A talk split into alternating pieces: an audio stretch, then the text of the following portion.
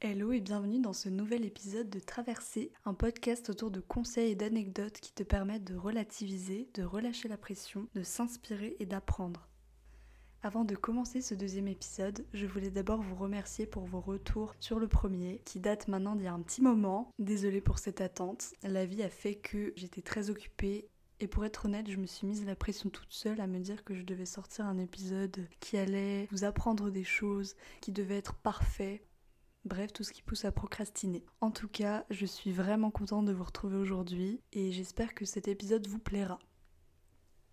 Alors je reviens avec un sujet assez spontané. Je voulais vous parler justement de, l'inconfort de ne pas savoir vers quoi on veut aller et je sais que je ne suis pas la seule dans cette situation. Il faut savoir que pendant des années, j'étais sûre et certaine de, la voie professionnelle que je voulais prendre. J'étais sûre et certaine de vouloir être journaliste. Je voulais ma carrière passion, je voulais découvrir le monde, apprendre des nouvelles choses, de plein d'univers différents tous les jours, rencontrer des personnes avec des profils et des passions complètement différentes après plusieurs échecs pour intégrer des écoles. J'en suis venue à un moment à me retrouver complètement perdue, à ne pas savoir ce vers quoi je voulais aller plusieurs longs mois que je suis perpétuellement en crise existentielle quant à ce que je veux faire de ma vie, mon métier de rêve, mon métier passion, ce dans quoi je vais m'épanouir? Bref, je pense que je ne suis pas la seule à me torturer quotidiennement avec ce genre de pensée.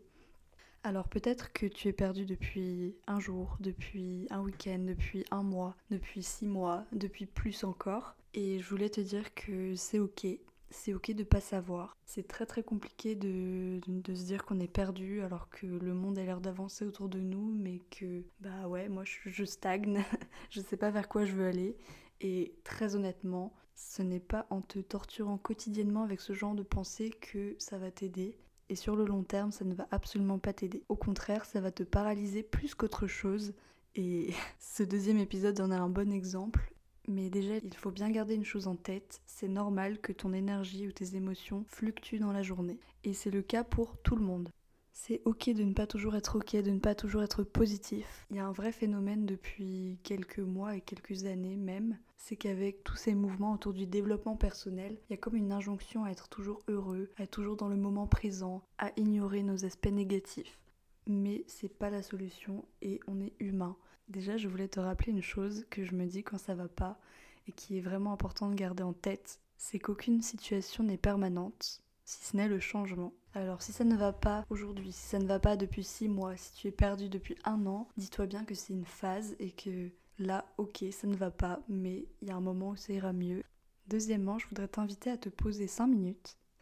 Tu te poses cinq minutes, tu te remémores les moments difficiles, et en faisant tout ce retour sur tout ce que tu as pu surmonter jusqu'à aujourd'hui, et juste waouh, t'as traversé tellement de choses, t'as surmonté des situations sûrement dingues, même des situations qui aujourd'hui te paraissent peut-être banales, que t'as excellé dans plein de domaines à différents moments, que t'as pu résoudre des situations conflictuelles, et grâce à tout ça, t'en es là aujourd'hui, et tu peux être vraiment fier de toi.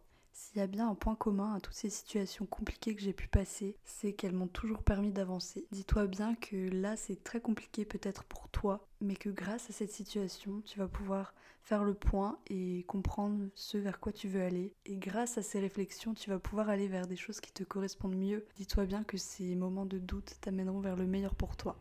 Enfin, je voulais finir avec cette idée que tu as vraiment toutes les capacités et bien trop souvent on manque de confiance en soi, tu as la capacité et la responsabilité de choisir de te concentrer sur des activités qui te font du bien, des activités qui te font te sentir plutôt que de ressasser ces idées noires qui t'empoisonnent au quotidien. Alors parfois c'est peut-être compliqué de juste accepter que là ça ne va pas. C'est ok de revenir un peu dans sa bulle, c'est ok de prendre du temps pour se reposer. Je t'envoie plein de courage, je te souhaite plein de bonnes choses. Prends le temps de te reposer, prends du temps pour toi, c'est vraiment important. J'espère que ce podcast t'aura plu.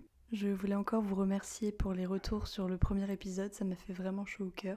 J'insiste encore là-dessus, mais c'est vraiment important de te focaliser sur les choses qui te font du bien, d'instaurer dans tes journées des moments qui vont te donner une énergie de malade, de continuer à explorer ce qui te plaît. Et voilà, j'espère que cet épisode t'a plu. N'hésite pas à me faire un retour, n'hésite pas non plus à le partager si tu penses que ça peut aider quelqu'un. À très bientôt